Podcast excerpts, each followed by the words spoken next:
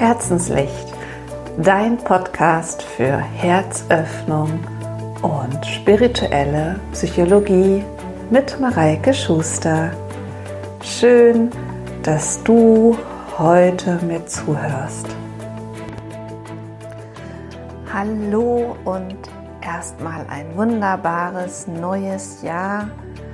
Ich freue mich total, für euch jetzt wieder eine neue Folge zu haben. Und heute geht es ja mal wieder mehr um das Thema Familie, also drei Wege, das Selbstvertrauen meines Kindes zu stärken. Das, äh, ja, überhaupt das Selbstvertrauen muss ja auch gar nicht das Kindes sein. Also für all die, die vielleicht zuhören und sagen, jetzt habe ich gar kein Kind, aber es geht grundsätzlich darum, wie kann ich das Selbstvertrauen einer anderen Person stärken. Das heißt vielleicht, ich möchte meines Partners, meiner Schwester, meinem Bruder. Also, auch wenn ihr jetzt vielleicht direkt kein Kind habt, heißt das noch lange nicht, dass äh, das nicht auch äh, spannend sein könnte für euch. Und für alle die, die Kinder haben, ist das natürlich total wichtig, weil wir hätten ja alle gerne Kinder, die an sich glauben und mit sich selbst im Reinen sind und mutig in die Welt gehen.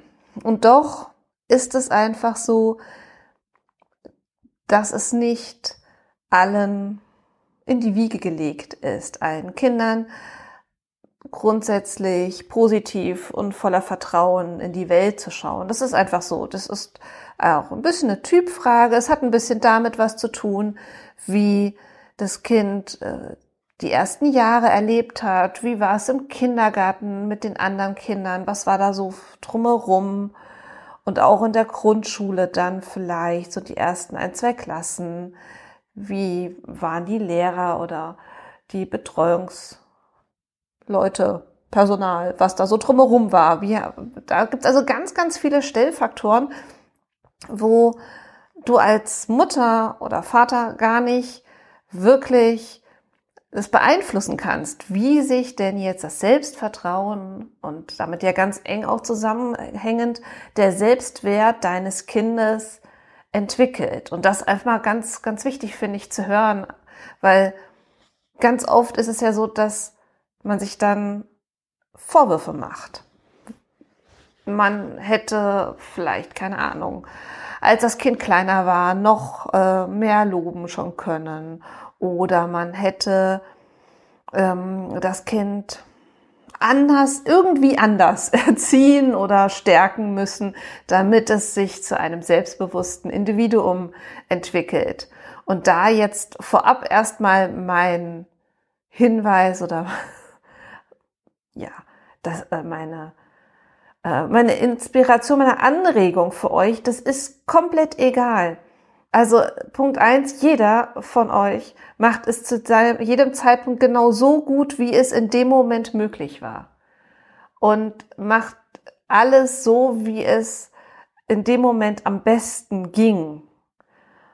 Und das zweite ist, es gibt so viele andere Stellschrauben, die noch mit drauf einwirken, wie das Kind sich entwickelt, dass es eben nicht, und da bin ich so dankbar, als ich das da irgendwann mal gehört und auch für mich verstanden hatte, dass es eben nicht nur an mir als Mutter liegt oder die als Vater, ob das Kind jetzt Selbstvertrauen hat oder nicht. Nichtsdestotrotz soll es jetzt ja diesem Podcast einfach mal darum gehen, was du denn tun kannst, um dein Kind zu stärken, egal wie alt es ist. Und äh, der erste Weg, den ich da für dich habe, ist das Thema Sorgen loslassen. Und zwar machst du dir vermutlich, also ich zumindest, wenn ich mir meine Kinder so angucke, ununterbrochen irgendwie Sorgen. Und insbesondere, wenn das alles nicht ganz so läuft, wie man sich das idealerweise vorstellt, werden die Sorgen eher noch mehr als weniger. Und diese Sorgen aber, die du dir da machst, die bringen dich nicht weiter und die unterstützen dein Kind dann in dem Moment auch gar nicht, weil du in dieser, dieser sorgenvollen Stimmung eine Frequenz ausstrahlst, die dein Kind in dem Moment eher noch weiter runterzieht als nach oben. Das kannst du dir vorstellen, letztendlich wie so eine Schwingung. Du merkst ja, wenn jemand gut drauf ist, merkst du, dass sich das ganz anders anfühlt, dann in seiner Nähe zu sein, als wenn jemand schlecht drauf ist. Und genauso spüren die Kinder das, wenn du dir Sorgen machst. Auch wenn sie es vielleicht äh, verbal gar nicht ausdrücken können, je nachdem auch welches Alter sie vielleicht haben, merken sie das aber einfach. Und das ist ja gar nicht das, was du möchtest. Das heißt, jedes Mal, wenn du feststellst, dass du anfängst, über die Zukunft deines Kindes nachzudenken und dir Dinge ausmalst, die alle eventuell schlecht werden könnten aufgrund der jetzigen Situation, des, der jetzigen, des jetzigen Selbstvertrauens beispielsweise deines Kindes, ist es wichtig, dir einen Gedankenstopp einzubauen. Und das kannst du tatsächlich auch ähm, nicht nur in Gedanken machen, sondern es hilft gerade am Anfang, sich auch wirklich ein Stoppschild zu malen. Das vielleicht jetzt als Erwachsener malen wir ja nicht mehr so gerne, aber das ist komplett egal. Oder du, du kannst dir zur Not auch eins ausschneiden irgendwo aus einer Zeitung, aber wirklich sich ein Stoppschild zu machen und hinzulegen, irgendwo griffbereit, gerne auch am Handy. Das ist ja ganz häufig griffbereit, dass man es hinten auf, das, auf die Handyhülle drauf macht. Und dann immer, wenn du anfängst mit deinen Gedanken, sich in Richtung, was könnte in der Zukunft denn eventuell passieren aufgrund der jetzigen Situation. Wenn du diesen Weg anfängst einzuschreiten, dann hier dieses Gedankenstoppschild hochhalten, wirklich tatsächlich am Anfang erstmal bewusst hochhalten und sich bewusst dran erinnern, was ich jetzt nämlich sage. Es ist deine Entscheidung, welche Gedanken du dir machst. Und wenn es deine Entscheidung ist, es ist ja nicht so, dass die Gedanken kommen und du bist ihnen schutzlos ausgeliefert, sondern du entscheidest dich, diese Gedanken zu denken. Und damit kannst du dich auch entscheiden, diese Gedanken zu stoppen. Ganz praktisch ist es, wenn man das Ganze erstmal mit leichteren Dingen übt. Also fang nicht an mit den größten Sorgen, sondern nimm dieses Gedankenstopp und sieh's mal als Experiment und probier es doch mal aus, ähm, wenn du beispielsweise am Bäcker vorbeigehst und es riecht so gut nach Croissants und du denkst die ganze Zeit, ah, ich würde so gerne ein Croissant kaufen, ich würde so gerne ein Croissant kaufen, aber du willst ja eigentlich gar keins kaufen, weil du hast was anderes vor, ähm, dann kannst du dir zum Beispiel dieses Gedankenstopp mal hervorholen und einfach dich entscheiden, nee, jetzt ist Stopp. Jetzt denke ich über etwas anderes nach. Und das ist der zweite Schritt, der beim Gedankenstopp sehr, sehr hilfreich ist, insbesondere am Anfang, weil, wir machen mal kurz das Experiment, ich möchte, dass du jetzt nicht an einen lila Elefanten mit grünen Punkten denkst. So. Und das erste, was natürlich, geht uns allen so, in deinen Gedanken war, war der lila Elefant mit grünen Punkten. Das heißt also, wenn du dir nur sagst, ich möchte darüber jetzt nicht, ich möchte nicht über dieses Croissant nachdenken, ist dieses Croissant von unserem Beispiel eben natürlich komplett in deinem Kopf vorhanden. Das, das wird dann immer größer und riesiger. Das heißt also, wir brauchen einen Alternativgedanken. Und da hilft es, sich vorher gerade auch für den Anfang mal so einen Standard-Alternativgedanken zurechtzulegen. Schöne Alternativgedanken sind, Urlaubserlebnisse, besondere Momente im Leben wie ähm, die Geburt des Kindes oder der Moment, als ich gesehen habe, als ich schwanger war oder ähm, einen schönen Moment, den ich jetzt mit irgendwem, meinem Partner, meiner Freundin, wem auch immer gerade hatte. Das ist komplett egal. Es, Hauptsache, es ist ein schöner Moment für dich. Es ist ein einprägsamer Moment, also etwas, wo du wirklich eine gute Emotion zu spüren kannst. Also eher ungeeignet sind so Dinge wie ähm, ja der letzte Kinofilm oder ähm, wenn ich dann abends auf dem Sofa sitze. Also das sind, das sind einfach zu alltägliche Dinge. Das kommt und geht. Es ist schon gut, zum Beispiel eben aus deinem letzten Urlaub einen besonders schönen Moment, an dem du dich gerne erinnerst, zu nehmen. Und dann ist es so, dass du also vorher als Trockenübung dir dieses Stoppschild nimmst und in dem Moment, in dem du dieses Stoppschild siehst, denkst du an diesen schönen Moment. Und dann legst du es wieder hin und fünf Minuten später guckst du es dir wieder an und denkst bewusst auch wieder an diesen Moment, sodass du diesen schönen Moment mit diesem Stoppschild gleich verknüpfst. Und im zweiten Schritt eben dann nimmst du dir eine leichte Situation, wie das mit dem Croissant, nimmst das Stoppschild raus und weißt, okay, jetzt entscheide ich mich, diesen Gedankengang abzubrechen und denke dafür an diese Situation, die du dann vorher mit dem Stoppschild verknüpft hast.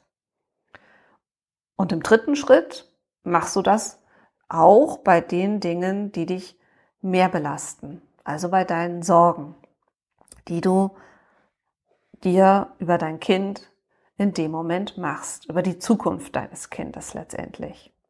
So, das war der erste Weg, Sorgen loslassen. Der zweite Weg hat so ein bisschen auch natürlich damit zu tun, das ist ja alles irgendwie immer verbunden und ähnlich, da geht es darum, an dein Kind zu glauben.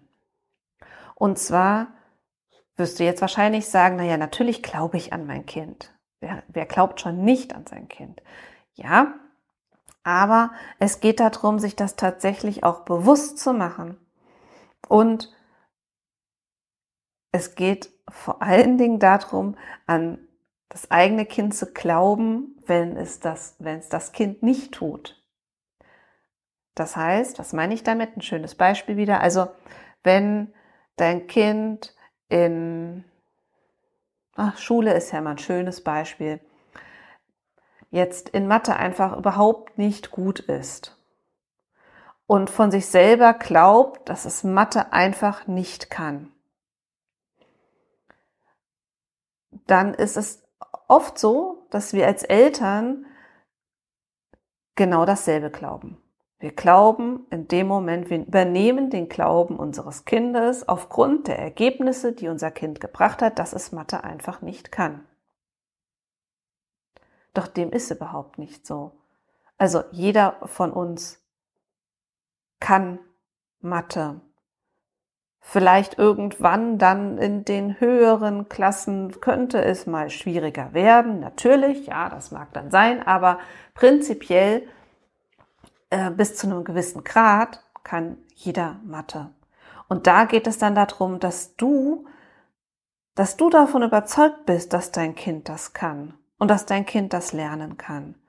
Weil je überzeugter du daran glaubst, desto eher kann dein Kind dann anfangen, selbst auch daran mal zu glauben und das mal überhaupt auszuprobieren, weil wie ist denn der Weg? Also, jetzt nehmen wir Mathe. Dein Kind hat in Mathe nur Vieren geschrieben und glaubt, es kann kein Mathe. Weil aus der Vergangenheit, es ist ja die letzten Arbeiten immer nur Vieren geschrieben hat und es einfach nicht versteht. Das führt dazu, wenn eine neue Aufgabe kommt, dass dein Kind glaubt, es kann kein Mathe und mit diesen negativen Gedanken an die Aufgabe rangeht und sich gar nicht überhaupt innerlich dafür öffnen kann, dass es die Aufgabe verstehen könnte, weil das würde ja seinem Glauben widersprechen, weil es kann ja kein Mathe. Und damit versteht es die Aufgabe dann auch schon viel schwieriger nur. Und selbst wenn es die Aufgabe dann irgendwann verstanden hat, dann verbucht es sich, naja, das war auch total schwer und schwierig und anstrengend. Und weil es ja so anstrengend ist, mache ich es besonders ungern und weil ich es besonders ungern mache, mache ich besonders wenig und habe als Ergebnis das, was ich immer hatte. So. Und wenn ich das unterbrechen möchte, dann heißt es für mich als Elternteil eben immer wieder hingehen und immer wieder aufzeigen, wo es denn überall klappt auf die Punkte hinweisen, wo es denn gut funktioniert jetzt zum Beispiel bei Mathe.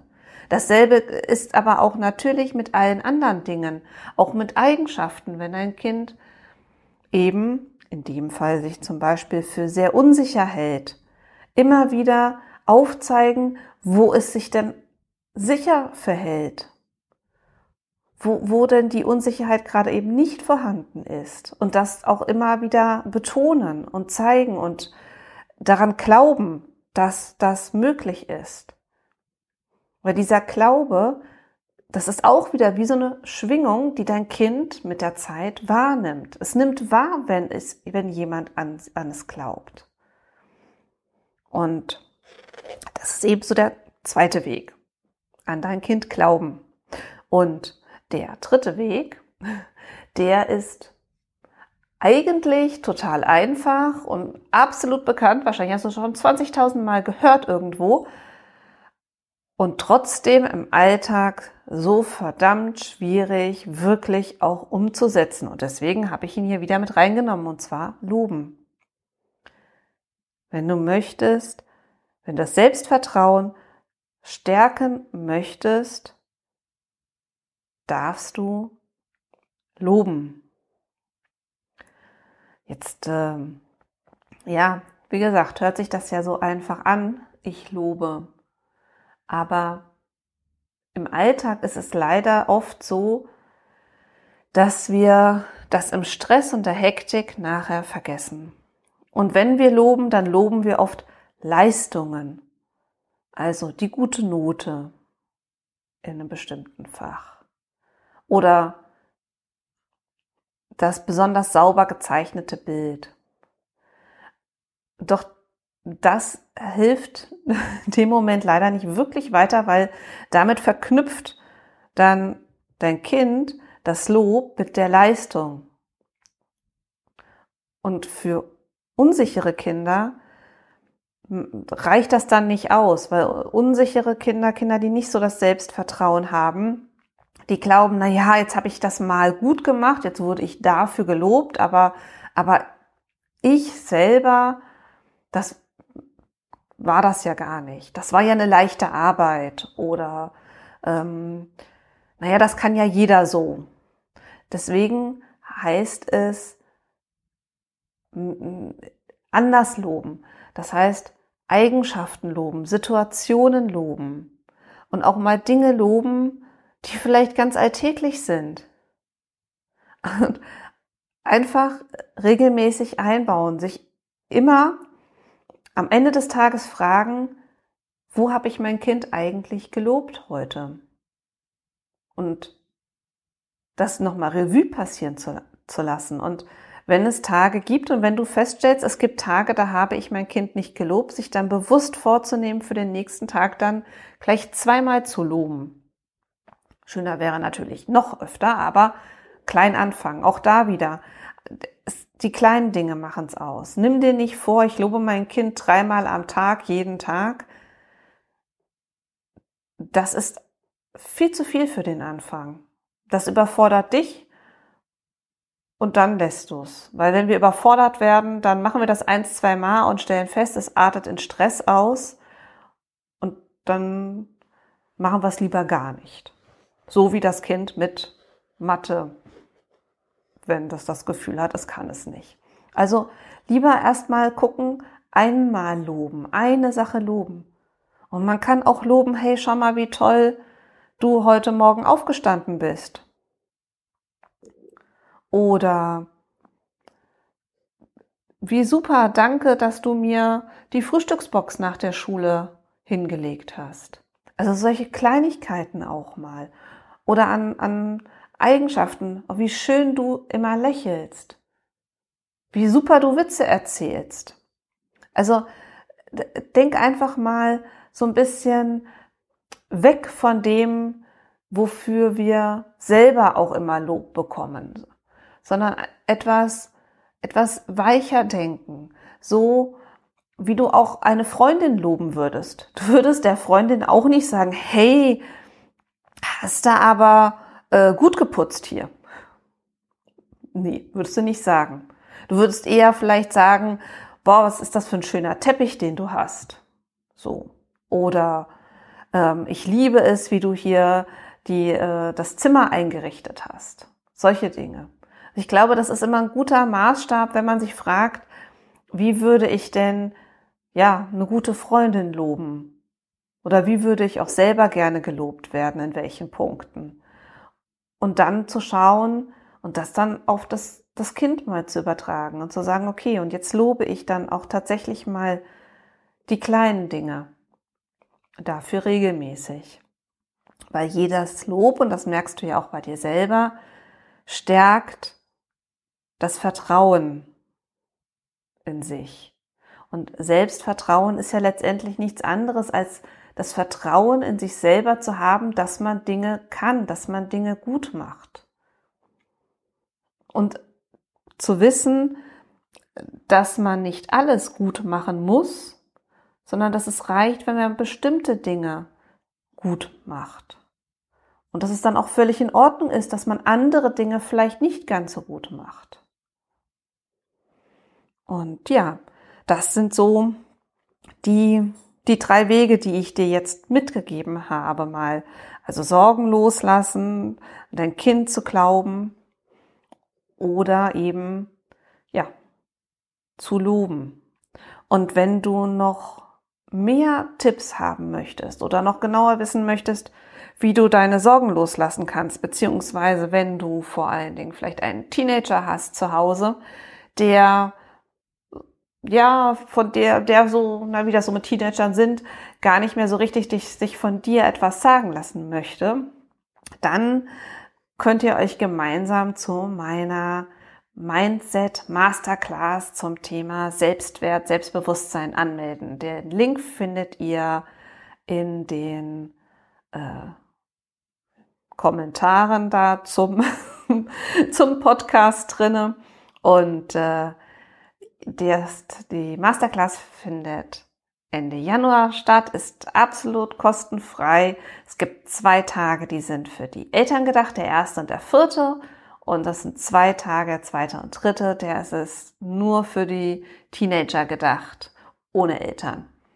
Und da gehe ich eben auch noch mal so ein bisschen darauf ein, für die Eltern, wie kann ich denn meine Sorgen eigentlich loslassen? Was sind denn Sorgen eigentlich? Erstmal auch zu verstehen, was machen Sorgen mit mir, was machen Sorgen mit meinem Kind, ja, und äh, wie lasse ich die dann los? Und äh, dann am vierten Tag gibt es noch ein paar andere Tipps und Tricks, die sind dann auch ein bisschen davon abhängig, was denn so die Themen sind, die dann mit reingebracht werden. Deswegen gibt es da noch keine genauen Informationen dazu. Das wird sich einfach dann aus dem ergeben, was kommt. Ja, und für die Teenager geht es tatsächlich darum, auch so mal zu wissen oder zu erfahren, was denn eigentlich ein, das, das Selbstbild ist, was jeder so von sich herumträgt, was die Gedanken und die Einstellungen, die man so hat, damit zu tun haben und wie der Weg zum Glaube an sich selbst aussieht. Ja, und äh, genau, wenn ihr jemanden kennt, könnt ihr den Link auch gerne weiterleiten. Ich freue mich über jeden, den ich damit ja ein Stückchen weiterbringen darf. Und genau, das ist es dann auch für den heutigen Podcast gewesen. Ich freue mich, wenn ihr das ein oder andere ausprobiert und ihr dürft mir auch gerne schreiben, wie das so funktioniert hat für euch und was besonders gut geklappt hat, welcher Weg.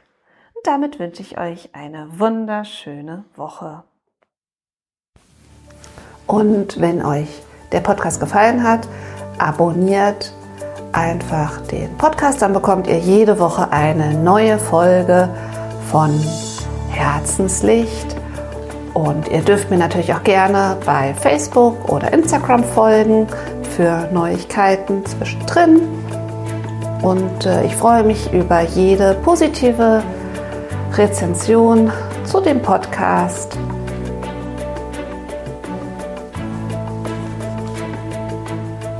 Also, Love and Shine. Eure Mareike.